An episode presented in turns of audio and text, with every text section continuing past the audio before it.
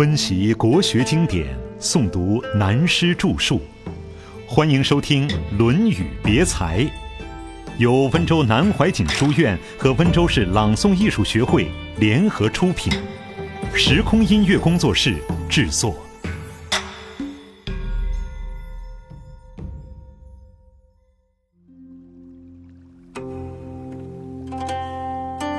凤凰离乱不如鸡。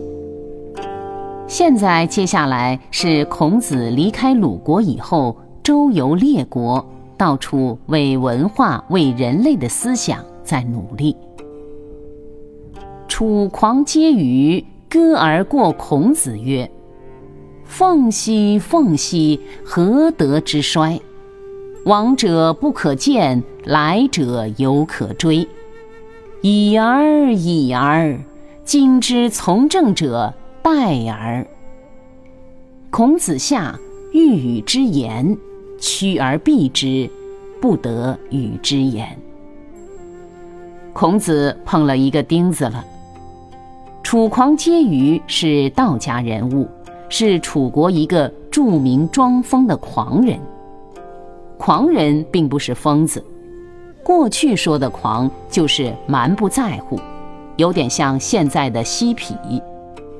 美国前几年流行的嬉皮，他们所画的祖师爷都是我们中国人，其中两个是禅宗的和尚寒山拾得，留长发拿扫帚的，还有像楚狂接舆也是他们的。祖师爷，还有我们晋朝的。刘伶、阮籍两个爱喝酒的。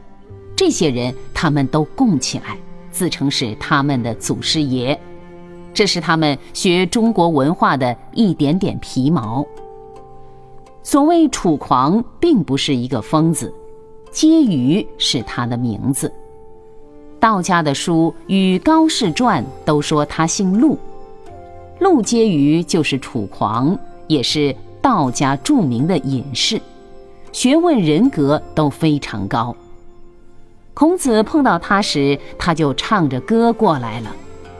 歌是故意唱给孔子听的，他没有直接说孔子，而说：“凤兮凤兮，何德之衰？”古人说“麟凤”，有时候代表人中之君子，或者是天下绝对太平、时代有道的时候，就可见到走兽中的麒麟，飞禽中之凤凰。乱世的时候就看不见，不过后世一般人认为没有这两种东西，把长颈鹿叫做麒麟，对不对？也很难讲。这两样东西是中国文化的标志，还有一样就是龙。现在楚狂是用凤来比孔子，他说：“凤啊凤啊，你倒霉了。”这个时代出来干什么？过去的错了你就算了，未来的你还是可以改正。这两句话的含义是很深很深的。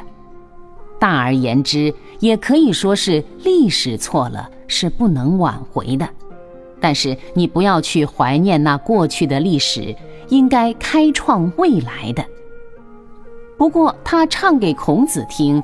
这个意义很深远，等于对孔子说：“你老是想把这个时代挽救过来，这是挽救不了的呀！算了吧，算了吧。这个时候想出来挽救这个时代是危险极了。你这时如想出来从政，你可免了。”孔子一听，知道不简单，赶快停下车来，想跟他讲话。可是这个狂人一看见孔子停车，知道孔子要来和自己说话，就加快脚步溜了，避开了，使孔子永远无法跟他说话，也使他懒得跟孔子讨论。楚狂这个人是有名的隐士，给孔子碰了一个很大的钉子。如说他对孔子不欣赏，他偏要来唱这首歌给孔子听。可见他是有心的。孔子晓得孔子懂他，向来想向他请教，可是他又走开了。历史上隐士们都这样做了许多怪事儿，点到为止。这是孔子碰到了和他唱反调的第一个隐士。在这一篇里，这些唱反调的统统出来了。处处关金，处处寒。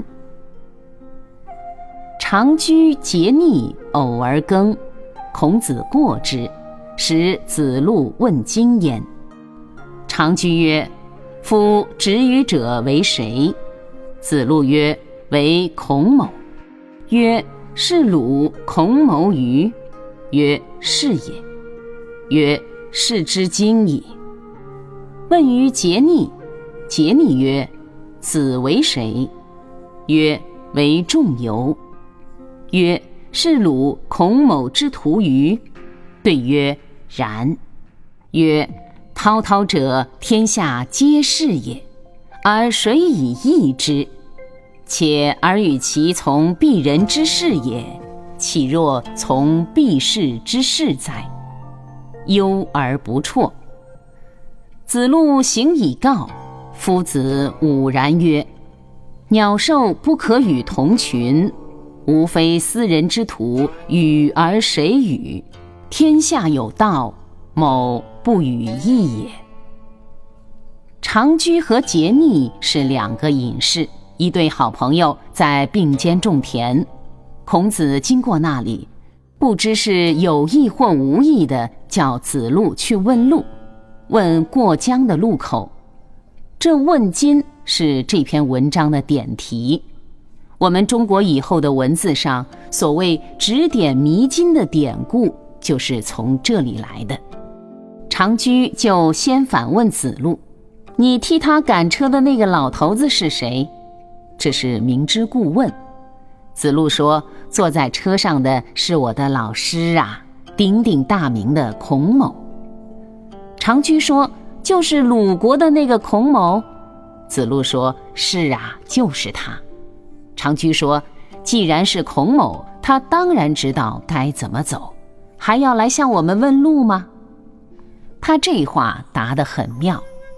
子路问的是车子应该走向哪里的路，长居答的不是车子走的路，是人生之路。长居的意思是说，这个周游列国、到处还要传道的孔子，他现在路都不晓得走吗？他这个话是很妙、很幽默的。子路问不出道理来，就转头来问桀逆，桀逆却反过来问子路：“你是什么人？”子路说：“我名字叫仲由。”桀逆说。你就是鲁国那个糟老头孔某的徒弟吗？子路说：“是的。”桀逆说：“滔滔者，天下皆是也。”滔滔是形容词，现代语汇就是潮流。当潮流来时，海水一涨，浪花滔滔滚滚，不管好的坏的，统统都被浪头淹没了。天下皆是也。就是说，现在全世界都是浊浪滔滔，一股浑水在流，这情形又有谁能够把它变得了？那洪水泛滥的时候，时代的趋势来了，谁都挡不住，并且他告诉子路：“且尔与其从鄙人之事也，岂若从鄙士之事哉？”这句话中的“避”就是逃避的“避”，避人之事是指孔子，避开了鲁国，鲁国政治太乱，自己的国家他救不了了。为了想实行自己的理想，到处去看，是避开乱的社会，另外想找更好的环境，为避人之事。桀逆是告诉子路。你跟着孔子这样的避人之事，可是人是避不开的。如现在的和尚出家、神父的入会，反正都没有离开社会，不过换了一个生活，哪里出得了家？真出家谈何容易？真出家就是杰尼说的避世之事，连这个时代都抛开了，离开这个社会，跑到深山里去，不和任何人打交道，这就是出家吗？永嘉禅师曾经说过：“当你的心不能平静的时候，跑到深山都没有用。不要以为到了山里就是出家修行。有时候看到风吹草动，心里都会烦起来。如果把自己的心修平静了，在任何热闹的地方，就和在山林中一样的清静，这是基本的道理。”所以这一段，杰逆对子路说：“你与其跟着孔子一样，觉得这里不对，就离开到另外一个社会。其实时代是逃避不了的，还不如像我们一样，自己忘记了这个世界，忘记了这个时代，种我的田，什么都不管。”他说到这里以后，再不说话了，拿起锄头，还是不停地种他的田。子路碰了钉子，就回去把经过报告孔子。孔子听了，心里很不惬意，脸色变了，很落寞，也很难过的样子，说：“鸟兽不可与同群。”后世自命为儒家的人抓住这句话作为把柄，认为道家这些隐士都不对，说孔子在骂他们是禽兽。这些人没有国家的观念，不是人，是禽兽，这是后世的解释，但我否认这种解释。后世的儒家根本解释错了。我的看法，孔子非常赞成他们。孔子这句话不是骂他们，因为上面有句“夫子吾然曰”。孔子心里很难过、很落寞的味道，所以告诉子路：“鸟兽不可与同群。鸟是飞的，兽是走的，而且鸟是海阔天空由它飞，兽类之中绝大多数野兽都在山林里，不在人类的社会中。飞的与走的不能摆在一起。换句话说。”人各有志，各走各的路，远走的就去远走，高飞的就去高飞。孔子接着说：“其实我很想跟他们一样，走他们的路线，抛开天下国家不管，我还不是跟他们两个人的思想一样的。换句话说，都是在忧世的，担忧这个国家，担忧这个时代，担忧这个社会。”这种忧都是一样的，问题只是做法两样。他们可以丢下这个社会、这个时代不管，只管自己种田去。可是我丢不下来。假如说国家社会上了轨道，我又何必来改变它呢？就因为时代太乱了，我必须要牺牲自己来改变这个社会的潮流。这就是孔子，所以我们知道孔子走的路线比这些隐士们走的路更难。